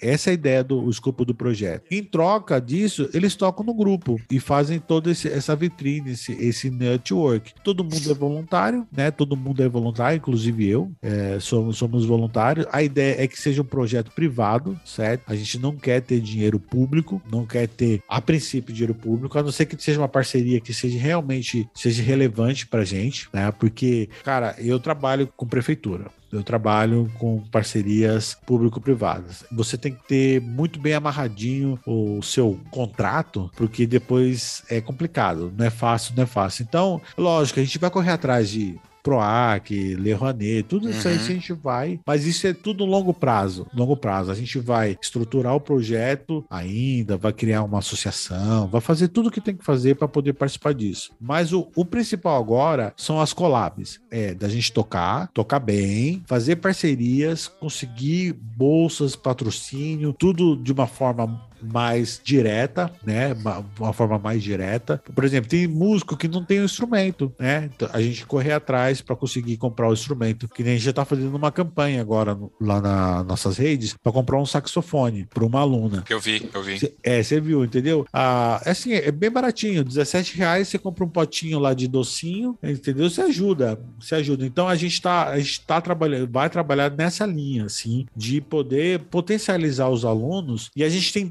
a, a, o grupo são em três níveis. Nós temos os profissionais, os músicos profissionais, que já são, profissionais, são profissionais. Temos os músicos estudantes, os músicos estudantes, está estudando na EMESP, Escola Municipal. E temos os músicos de acesso, que é aquele músico que saiu do projeto, já deu a idade dele no projeto, não tem aonde tocar, né? Porque aqui, mesmo nossos projetos, tem limitação. É, uhum. tem, tem limitação. Aqui o projeto é até 19 anos. Então, a galera que tem 20, 21, não tem mais aonde tocar. E a gente está trazendo esse pessoal para a banda, para tocar com a gente. E aí lá ele, ele vai poder dar continuidade aos seus estudos. A gente está trabalhando com mentorias, trazendo músicos, maestros. No próximo concerto nosso, agora, nós vamos trazer o, o clarinetista Michel Pereira para solar com a gente. Ele vai solar o Art Shaw, que, o concerto para clarinete. Então, ele já vem, dá uma palestra, dá uma masterclass. O Lázaro Marozzi é o nosso curador, é o nosso mentor. Então, ele deu uma palestra para gente agora, no início do mês, não, foi no mês passado, ele deu uma palestra para gente. Então, eu tô, a gente vai trazer essas pessoas pessoas. E com Laszlo tem várias oportunidades. A universidade dele cede bolsas. Então, se tiver algum aluno que quer estudar para fora, lá tem oportunidade para ele estudar, para ele fazer o mestrado dele. Porque essas coisas sempre pintaram para mim. Sempre aprendi, uh, teve uma vez que eu trouxe aqui no projeto a Sidney Carson, que é uma flautista, professora, uh, professora universitária. Ela veio é, recrutar, é, eita, convocar, né? Eu, eu ia falar, recrutar, você ia falar. Isso, aluno. E, e sempre vem me procurar pessoas interessadas a dar masterclass para buscar aluno para a universidade. E eu sempre levava para os projetos que eu estava inserido, né? Sim. Agora eu estou trazendo diretamente para Itapeti, que vai dar oportunidade para os meninos estudarem fora do país, né? Para se especializarem, crescer. A ideia é um, é um grupo profissional e mais de profissionalização. Tem muito músico, por exemplo, que é profissional, dá aula como educador, tem licenciatura e não está tocando mais em lugar nenhum. Eles também estão inseridos na banda né? Estão inseridos Bacana. na banda. Então a ideia é ser um grupo democrático, não é para ser a melhor banda, não é para ser a melhor banda, bam, bam, bam. A ideia é dar oportunidade para que todos possam crescer juntos, para que todos possam tocar, para que todos possam dar oportunidade e que a gente possa trocar, trocar bastante, né? Trocar e ser uma vitrine para todo mundo, uma vitrine para mim. Por isso que eu, por exemplo, eu não rejo sozinho. A minha ideia não é eu ser o maestro, bam, bam, bam, entendeu? Não. É, esse concerto eu dividi com mais dois regentes. E eu toquei também. Eu toquei no naipe. Então teve o regente assistente nosso, ele regeu. Eu trouxe um maestro colombiano, o Christian Castilho, que é um cara legal também para você conversar. Ele manja muito de banda marcial, de marching band. Ele, eu conheci ele lá num, num projeto em Campos do Jordão. Ele regeu o concerto também. Trouxe música colombiana, no Balim, que é uma maravilhoso, assim, que o público quase caiu do, de, quando, de, assim, vendo a gente tocando calypso, cara. Tocando calypso. e sabe o que foi legal desse Mas concerto? o calypso, né? É, o calypso caribenho lá. Uhum. Ah, uma banda brasileira tocando esse tipo de repertório. E assim, a, a característica da banda, a embocadura da banda é música brasileira. A gente tá focando em, em tocar música brasileira. Lógico, a gente tocou música americana lá também. Tocamos compositores americanos. Mas o foco, na verdade, sim, pelo menos o meu pessoal, é lógico que eu sempre deixo os regentes escolherem o repertório que eles se sentem mais à vontade de reger dentro do contexto do, do espetáculo, né? Esse ano nós estamos trabalhando com repertórios das Américas. Então, mas a, a característica do grupo é valorizar a música brasileira. A gente quer tocar música brasileira, né? A gente quer tocar música brasileira porque o maestro Lázaro e o Hudson, que também é uma pessoa que me influencia, Hudson Nogueira, pessoa que me influencia bastante. A gente tá faltando que os maestros sejam mais advogados da música brasileira, sabe? Divulgar mais os ritmos Sim. brasileiros. E eu tenho, eu tenho isso como meta pessoal, uma meta profissional, poder mostrar os ritmos brasileiros de uma forma sinfônica, com arranjo, não é tocar qualquer coisa, né? Não é tocar qualquer arranjo, mas a gente tem, tem isso. Tocar também os dobrados, obviamente a gente quer tocar dobrado. Eu até tinha dobrado, já fazia os treinos de Friburgo, né? Mas infelizmente eu não conseguia aceitar a agenda dos solistas é, porque é para dois trompetes, né? Uhum. O, o seria de Friburgo, mas a gente vai tocar dobrado, Vai ter sempre um dobrado ou uma marcha, sempre vai ter nos nossos concertos. Tem que ter como, como banda. A gente vai tocar repertório ferrado também, difícil pra caramba. O próximo concerto a gente vai tocar o compositor norte-americano Osmar, que é o. Ah, me fugiu o nome da peça agora. É uma música que fala sobre a, a música negra americana. Então tem um gospel e um negro spiritual. Cara, é muito top a obra, sabe? 12 minutos de música. Nossa. Mas também vai ter. Nós vamos tocar o Baião de Lacan de novo, lá com o Dudson Nogueira. Vamos tocar, vamos tocar Aquarela do Brasil, tocar essas obras, essas clássicas brasileiras, mas tocar bem tocado, né? Porque às vezes a gente se ensaia tanto essa música americana e deixa a música brasileira ali como de, de qualquer jeito. Então a gente vai fazer um trabalho de linguagem, um trabalho de estudo, de pesquisa, de como deve se tocar música brasileira. E a ideia é isso. Itapiti é um nome indígena, é o nome de uma da serra, tem a Serra de Itapiti aqui em Mogi das Cruzes, né? E é, é uma orquestra, uma orquestra tipicamente brasileira mesmo. A gente quer, a gente quer ir para essa linha de repertório de música brasileira e repertório, cara, tudo repertório para cima. Eu quero que o público saia encantado, sabe? Que nem saiu desse primeiro concerto. A gente fez o primeiro concerto sinfônico da história do bairro. Nunca nenhum grupo da cidade foi lá. A gente tocou no bairro de periferia, aqui de Mogi das Cruzes, e a gente levou uma orquestra com músicos profissionais para dentro da escola. Cara, a gente levantou.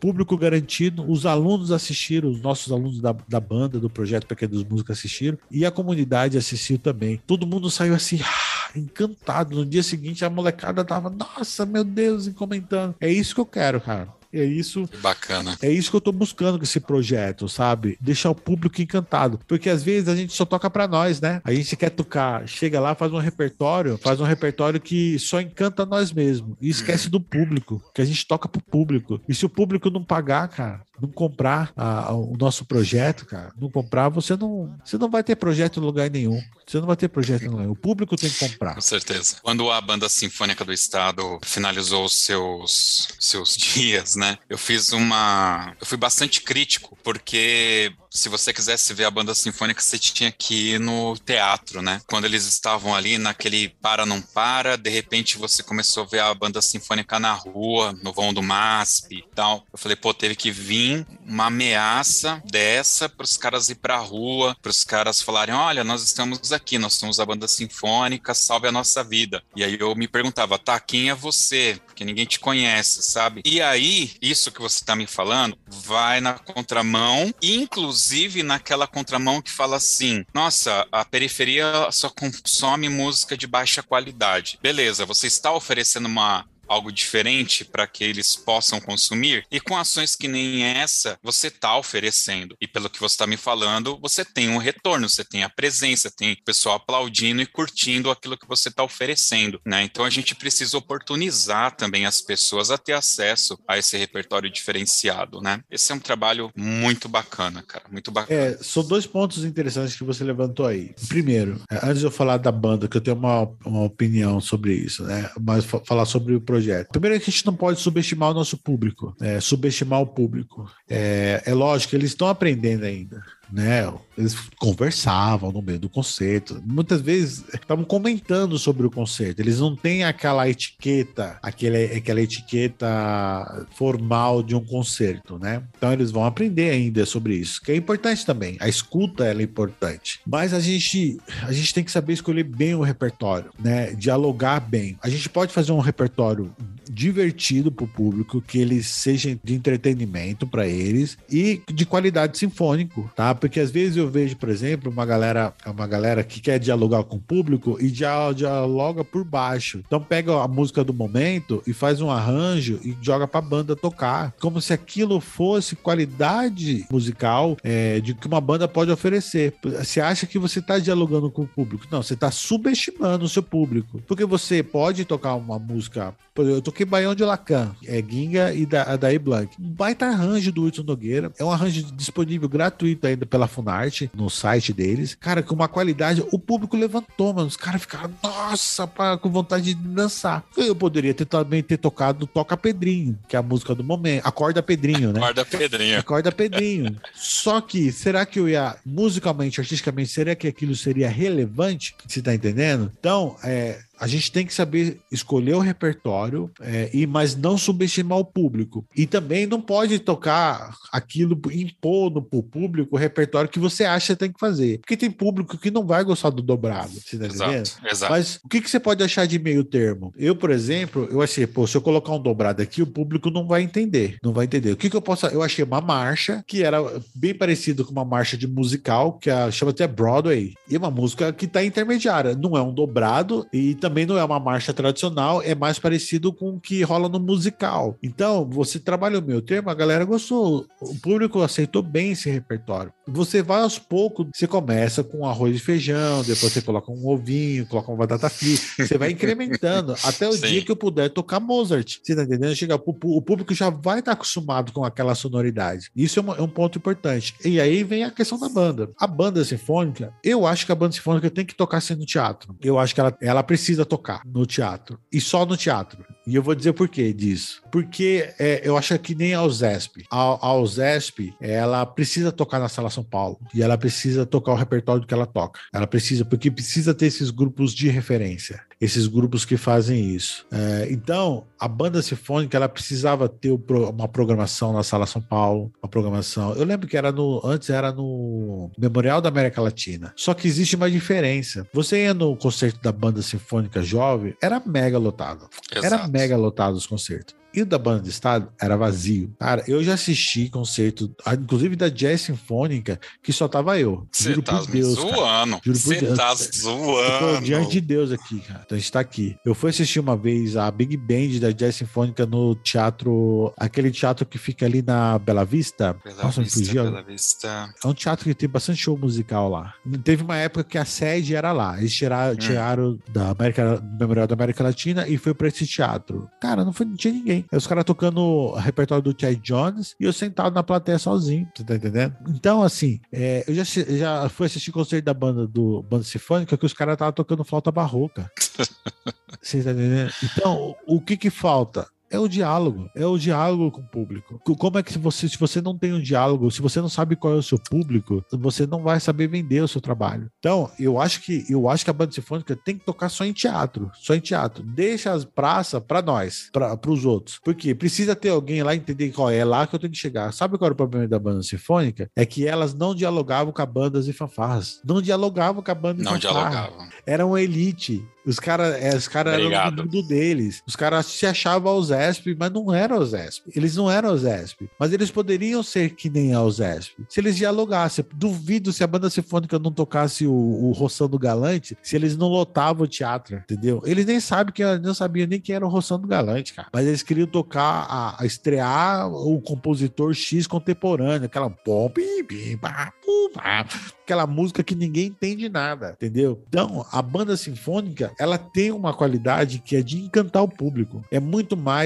muito mais fácil você pegar um repertório de banda sinfônica que o público sair assim maravilhado do que você fazer isso com uma orquestra. Por que, que eu falo isso para você? Porque a orquestra hoje, os compositores são do século XIX, os bons compositores do século XIX, XVIII, XVII. Hoje o repertório de orquestra ou vai ser trilha sonora que encanta o público, certo? Ou o cara é quando, vai tocar, né? É, ou vai tocar música contemporânea, que os caras não entendem nada, porque os compositores contemporâneos não escrevem nada. A música sinfônica hoje do século 20 e do 21 é a música de filme, você tá entendendo? Essa, é essa música que vai lotar o teatro. E a gente da banda, o pessoal da banda, já faz essa música há muito tempo, cara. E tem muita música boa, de qualidade, cara. Os caras tocando tudo quebradeira, cara. Quebra, tocando um repertório que o público, nossa, que parece o rock and roll, parece, né? Porque o cara vai ouvir a música americana, nossa, parece música de trilha de filme, né? Entendeu? Ouve lá o, o, o Robert W. Smith, ouve essas, entendeu? Se a banda sinfônica do estado tocasse esse repertório que a banda marcial ou que as fanfarras tocam nos concursos e eles tocassem com aquela qualidade, com o nível de música que eles tinham, eu tinha certeza que lotava, cara, o teatro. Lotava, cara. É que nem você vê o seu artista preferido tocando a música que você gosta. Exatamente. Boa, eu não tinha pensado dessa forma. Não tinha pensado. Falta não diálogo, vou dizer que você, Não, não vou dizer que você me convenceu, mas é um, eu, eu não tinha pensado desse ângulo, que Porque- realmente faz bastante sentido. E não, eu falo isso só só porque isso não quer dizer que ele não poderia tocar. Poderia, monta o quinteto de metais, vai lá e faz, monta o quinteto de sopro, vai um grupo menores. Mas o problema é que o poder público percebeu que como eles... Ah, quer dizer que a banda consegue tocar com a metade dos músicos? E aí reduziu. Tudo que reduz, cara, pro Estado, se o Estado descobre, cara, que dá pra fazer com menos, não- eles não vão pagar pra fazer mais. Eles vão querer fazer menos. Por isso que tem que ter a banda tocando lá na Sala São Paulo e os caras ganhando bem pra caramba. Ganhando bem pra caramba. Porque aí você não reduz, tem que ampliar. Você tá entendendo? Ah, por isso que a USESP faz o itinerante. O itinerante quem é que vai? É o quinteto de metais, é o quinteto de sopros, né? Vai um, um violino lá com piano fazer um, um recital. É isso que isso que te- com um grupo desse nível deveria fazer. E a- a- em contrapartida, a banda sinfônica tem que dialogar com o público, tem que dialogar com o público que vai comprar os ingressos deles, que é, é nós de banda e fanfarra, entendeu? É o músico de igreja, você tá entendendo? Por Verdade. isso que lotava os concertos da Mônica, porque a Mônica, ela sempre dialogou com o público. Cara, a gente fez o Circo Místico, nós fizemos a ópera do The Who, Tommy. O Tommy, o André Matos cantando, foram três dias de resta, cara. Sexta sábado e domingo, lotado, cara. Lotado, dando fila, a fila dobrando o teatro pra poder assistir, assistir o show, cara, assistir o show, sabe? Quando é que da foi que a banda do- sinfônica fez, aconteceu isso com a banda sinfônica? Não, não, não te desculpa, mas eu não me lembro. Eu sou da época que ela fazia o Viagem ao Centro da Terra, fez os Cavaleiros da Távola Redonda também, do Rick Wakeman. Puta, cara, era muito bom isso. Gravou, ela gravou o CD, tem um CD. Eu disso, tenho o. CD, eu tenho o CD aqui. Você tá entendendo? É isso, cara. Essa visão que a Mônica sempre teve. Ela fazia o repertório. Por isso que todo mundo na minha época comparava, nossa, a banda do jovem toca melhor que a banda que a, que a banda do estado. Não é que toca melhor que a banda do estado, é que o nosso repertório dialogava com o público. Com o público.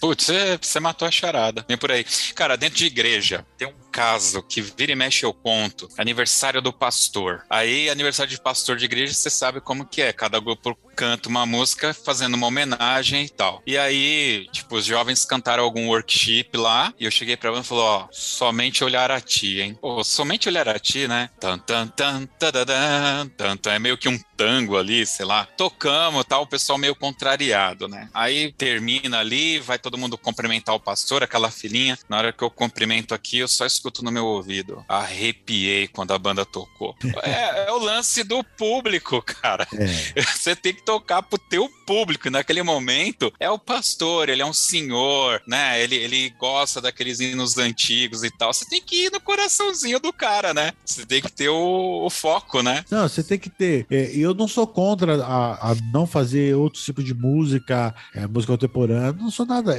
Eu acho que tem a hora e o momento certo de fazer isso. E a USESP está começando a sacar isso agora. Porque se você não entender o que o seu público quer ouvir, a Jazz Sinfônica faz muito bem isso também. Ela sempre traz um artista, um cantor, alguém do renome, é Gilberto Gil, Caetano Veloso, é não sei o que, pra solar com elas. Entendeu? Antes vinha o trompetista lá do, dos Estados Unidos, vinha solar com a Jazz Sinfônica. Cara, isso não dialoga com ninguém. Agora você traz um, Caetano Veloso, por exemplo, vai vir o público do Caetano Veloso assistir a Jazz Sinfônica. É um público novo que você tá trazendo. É lógico que nós estamos falando de uma coisa bem elitizada, mas é o público que tá, tá lá. A banda, que é uma coisa que sempre foi popular, sempre foi popular, tem que ser, continuar sendo popular, mas você pode oferecer qualidade, né? ser popular não significa que é, tem que ser feito de qualquer jeito, tem que ser mal tocado, que tem, tem que ser música rasa. Não. Você pode fazer música de qualidade, dialogando com o seu público. E é isso que a gente precisa entender. Eu acredito muito nisso. Eu acredito. E a música brasileira, ela é muito rica. Ela é muito rica para isso, entendeu? Para você dialogar. A gente tem que fazer o público sair encantado, cara tem que sair. Nossa, mano, que isso? Que dia foi? O cara não vai esquecer nunca mais que, que aquilo aconteceu, sabe? Eu tava Isso é assistindo é ontem o coro da, da USESP, o coro da USESP fez o, o maestro, uh, me fugiu o nome dele agora, eu tô ruim de nome hoje, mas ele vai reger a USESP de novo essa semana, o conselho dessa semana. E ele, ele fez umas transcrições, obras sinfônicas para coro, cantando em coro. Pegou Tristão e Isolda, pegou uma coisa, várias coisas interessantes. Cara, assista um concerto, tá lá no no, no, programa da USESP. Olha, foi difícil, foi duro assistir. Mas aí eles pegaram e aí tem um arranjo dele famosíssimo, que é o Adagieto da Quinta Sinfonia de Mahler. Cara, quando acabou assim, mano, eu falei assim, mano, o que que é isso? Que coisa linda, maravilhoso. Os caras cantando, o Adagieto que é, feito nas cordas. Cara, que coisa maravilhosa, cara. O público assim...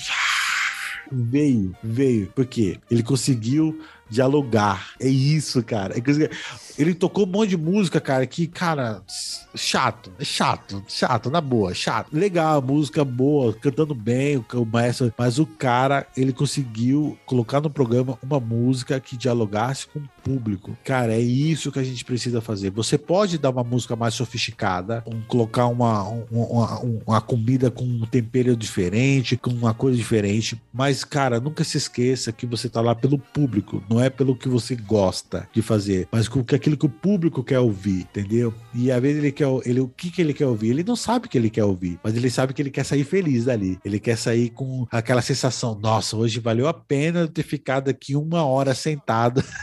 e eu ouvi isso, cara, da, da, de uma mãe de uma aluna. A gente começou a tocar, ela, ela falou para mim: nossa, e a gente começou com uma fanfarra, uma música que é pra cima, parece meu trilha sonora de filme. Ela falou assim: nossa, nossa, será que todas as músicas vão ser assim. Na hora que ela ouviu o balim do Calypso, o Calypso, a gente tocando, ela falou que teve vontade de dançar, teve vontade de. Aí, salvou o concerto, cara. Salvou o concerto. Eu poderia ter perdido né? o público, entendeu? Se eu tocasse só a música que eu acho legal que eu gosto. Você tá entendendo? Então, eu pensei isso. Os, os grupos, no geral, os amigos que estão nos ouvindo, tem que lembrar que o nosso cliente é o público, não é nós. A gente está lá para servir. O maestro, ele tá para servir, a orquestra tá ali para servir, para servir. Se a gente quiser tocar só o que a gente quer, a gente fecha o teatro e, faz uma música, um concerto fechado só para nós mesmo. A gente toca só o que a gente, que a gente quer. Porque o nosso cliente é o público, cara. É o público. Tem que ser o público. Show de bola. Maestros Israel, cara, você tem muito conteúdo.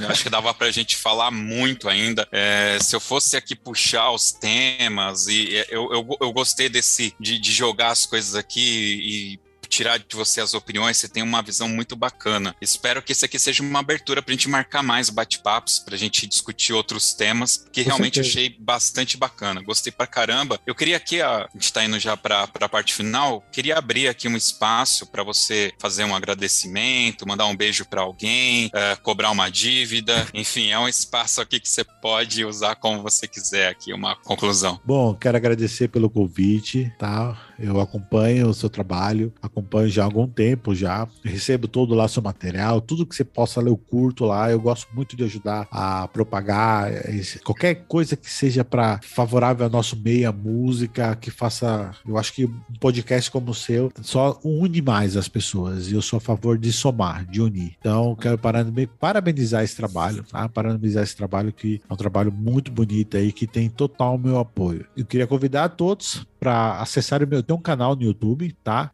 É Maestro Israel Cardoso. E nesse canal eu faço lá meu podcast. Meu podcast é diferente, é individual mesmo. Eu falo pensamentos, reflexões. Tá no Spotify também. Tem as entrevistas lá também no, no Spotify. É, na verdade, tá em todas as plataformas, né? Tá em todas as plataformas digitais. Você pode me encontrar lá. Maestro Israel Cardoso. Queria falar do meu CD também. Eu tenho um CD que eu gravei no final de 2019, início de 2020 que tá no Spotify, que é só hinos evangélicos, hinos da harpa, tá lá disponível no Spotify, chama-se Castelo Forte Só digitar lá Israel Cardoso, Castelo Forte. Tá um CD lá bem bonito, bem produzido que a gente fez. Vocês também estão em todas as plataformas digitais. Você pode, pode encontrar. Quem quiser me seguir, me siga lá também no Instagram, arroba Maestro Israel Cardoso. E aí, Itapeti, é Itapeti com Y, Ensemble, também lá no Instagram. Tem os vídeos aí. Eu tô postando pouco a pouco os vídeos do concerto, né? Do, desse concerto que a gente tá falando. A gente vai ter um concerto agora no próximo semestre também, com mais um músico convidado, como eu falei no início. E assim, o que a mensagem que, que eu deixo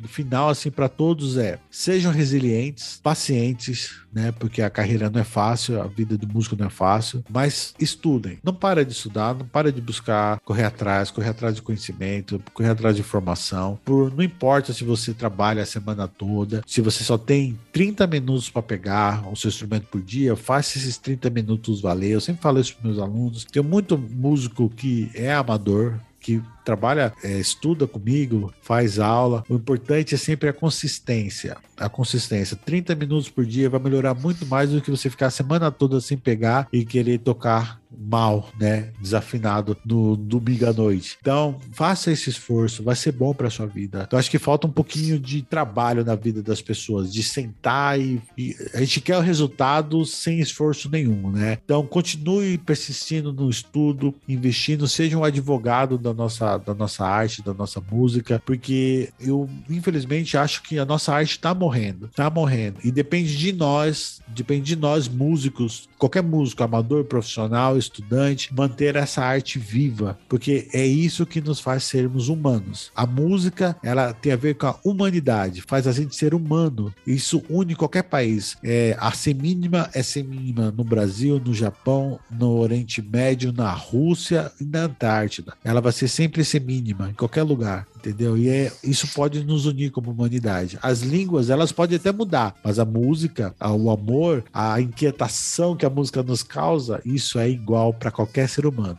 É isso que nos faz sermos humanos, a música. É isso. Show de bola. Pessoal, lembrando que todos os links para vocês conversarem com o Maestro Israel, o canal de YouTube, uh, o CD, enfim, todos esses links estarão disponíveis no post desse podcast. É só você acessar toque2.com.br, vai estar tá tudo listadinho lá, facinho. Só clicar que você vai ter todos os acessos. Valeu? Vamos agora para a dica cultural.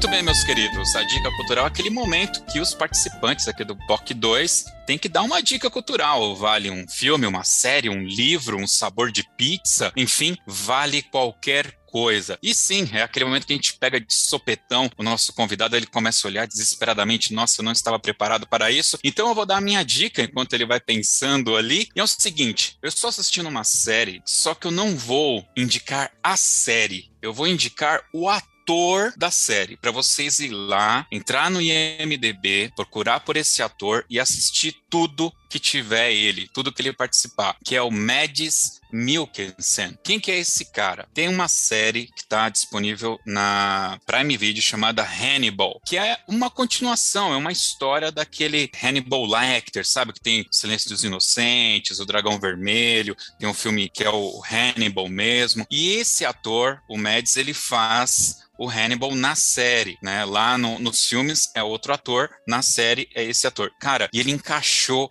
direitinho no papel. Para vocês é, lembrarem aqui quem é ele, ele é o antagonista do Doutor Estranho, no primeiro filme do Doutor Estranho. Mas ele fez também um outro filme mais recente, que é o Drunk, onde ele é um professor que faz um estudo sobre a bebida alcoólica. E ele é o Letif, se não me engano, o Lechif, que faz também o vilão do 007 Cassino Royale, que é o filme do 007 para mim, é o Cassino Royale. Cara, entrem lá no IMDb desse ator, eu vou deixar o link aqui para vocês e assistam qualquer coisa desse ator, que esse cara ele manja, ele é muito bom. Então, essa é minha dica cultural. Israel, se tiver mais de uma, pode ser mais de uma também, tá? Fica à vontade. Então eu vou dar duas dicas. Vou dar, vou falar Manda de um livro, um livro é, e vou falar de um filme também, de um filme também. Eu recomendo assim um, um livro chama-se O Sentido da Vida de Viktor Frankl. Ele é um, um psicólogo que viveu todo o horror do, dos campos de concentração. Ele criou uma, uma, uma técnica de terapia, que é a logoter, logoterapia, e ele escreveu um livro baseado nas suas experiências no campo de concentração, que é, é O Sentido da Vida. É um livro super fácil de ler, não é um livro difícil, um livro pesado, que ele conta como é que ele superou as dificuldades, que fala justamente sobre aquilo que eu falei, sobre resiliência no campus de concentração. É um livro muito bom, muito bonito. Ele fala sobre música, fala sobre comédia. Eu gosto muito de comédia e, e como, é, o, como ele achou o humor dentro do, do campus de concentração e como a música ajudou ele também a superar as dificuldades no campo de concentração. Procura esse livro, O Sentido da Vida, do Viktor Frankl. E uma outra dica cultural é um filme que está na Amazon Prime também. Você. o que você falou, eu lembrei desse, lembrei desse filme. É um filme muito emocionante, porque me lembra muito um, que é um dos meus grandes sonhos, né? O primeiro festival de música que eu fiz na minha vida foi na Berkeley. Eu sou privilegiado pela graça e misericórdia de Deus. Eu fiz um curso na Berkeley, um festival de verão lá, uh, Summer Brass Weekend, em 2002. 2002, faz 20 anos, ó. Eu até, eu até achei o meu diploma aqui de conclusão do curso. E esse filme fala sobre uma menina que tem problema de audição. É, na verdade, assim, toda a família dela não ouve, tem problema de audição e só ela que fala. Só ela que fala. E um professor de música descobre nela um talento musical, quer ajudar ela a entrar a fazer uma audição na Berkeley, para estudar na Berkeley, para fazer a faculdade. E aí o filme se desenrola, é um filme emocionante, já, já prepara. Sei qual é prepara o lencinho, tá? prepara o lencinho, mas é um filme muito bonito, é um filme muito. Olha, não tem lacração, é um filme assim, sabe? É, ele é muito engraçado, é uma comédia é uma, uma drama comédia e esse filme assim vai encantar e aqueles que têm um sonho ainda de estudar música, eu acho que é, é um filme legal de assistir. Eu recomendo. Você não falou o nome do filme, tá? Não Mas falei. Quer que eu fale por você? Ah, é no ritmo do coração, me perdoa. Agora o interessante, aliás, é duas informações interessantes, né? Primeira, o nome em inglês desse filme. Você sabe qual que é? O, o, nome em inglês dele? É. Não, eu não tenho aqui. Coda. Coda. Coda, cara. E é o ganhador do Oscar, né? Desse ano. Olha, informações. Eu nem sabia disso. É, ele ganhou. O filme que tava para ganhar o Oscar era aquele Ataque dos Cães da Netflix, que é lá tem lacração, né? E, e esse filme, ele foi lançado pela Apple, né? Então, assim, quem... Eu, eu acompanho um canal de YouTube de um crítico, ele falou, olha só, é o primeiro ano da Apple e já levou um Oscar, né? E a Netflix ficou tanto tempo, tanto que o, o Ataque dos Cães é da Netflix e, hum. cara, eles gastaram muita grana em propaganda pro Ataque dos Cães e o Coda, ele lançou uma, uma tagline, como que era? Um filme para você amar, sabe? Assim, uma coisa muito simples. Exatamente o que você falou. Você assiste, é para se apaixonar. Assista e se apaixone, uma coisa assim. E, cara, e o filme é lindo, né? Cara, eu não sabia que ele tinha ganhado o Oscar. Porque assim, eu, Oscar. eu não tenho televisão em casa, né? Eu só ah. tenho essas plataformas, não tenho. Então, eu, eu, a única coisa que eu vi do, do Oscar foi o tapa do Will Smith.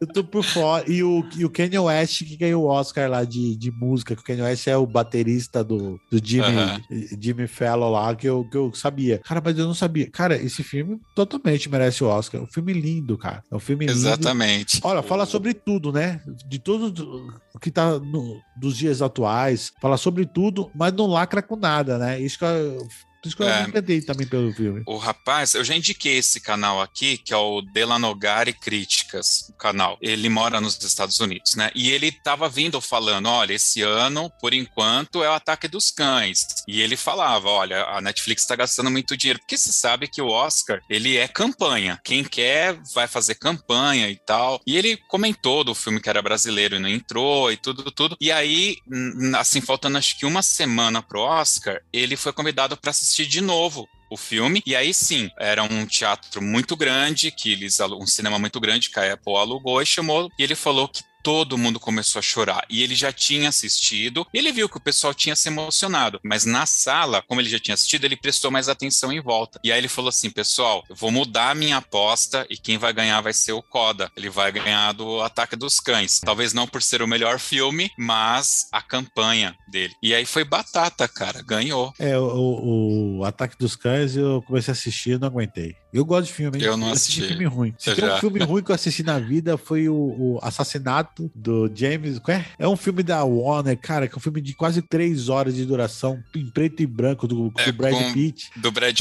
Ah, é o Assassinato de Jesse James pelo covarde, não sei quem, não sei quem Ford. É, é um nome enorme. Nossa, eu assisti esse filme inteiro, cara. Sem dormir, hein? Sem dormir. E esse filme é ruim. esse ataque dos cães, cara, eu não consegui, cara. Falei assim, nossa, chato, chato, ruim pra caramba. Então, gente, caramba, ó, bicho. Já falamos o que Foda. não deve assistir e o que deve assistir. Vale o que deve assistir. Muito bem, pessoal. Vamos agora para o Toca na Pista.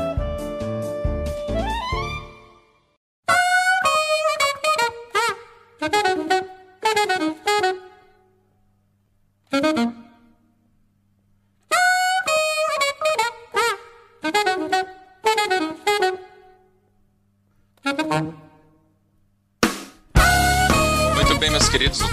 só relembrando, é o momento que o nosso convidado vai escolher uma música pra gente ouvir aqui no final, mas tem que ser, obviamente, uma música do coração. Toca na Pista faz referência às bandas e fanfarras que marcham pelas avenidas aí pelo Brasil. E é isso mesmo, Israel, é assim do nada, porque é para você puxar aquela que vem na cabeça, aquela que dá um, aquela música que queima o coração. Cara, tem uma música que, inclusive, essa música a gente vai fazer, vai fazer esse ano com a Itapetí que, cara, essa música foi de arrepiar, cara. Essa música eu apaixonei por ela, que é o Come Sunday, do Omar Tomás. Come Sunday, do Omar Tomás. Omar Tomás. E, é, essa música ela é maravilhosa porque ela conta, ela fala sobre essa questão da igreja, né, da religião nos Estados Unidos. Aí o pessoal vai de domingo para a igreja, vê aqueles corais da igreja batista e os caras estão tocando aquele gospel e tem todo aquele movimento do gospel, do, do negro spiritual e é uma música que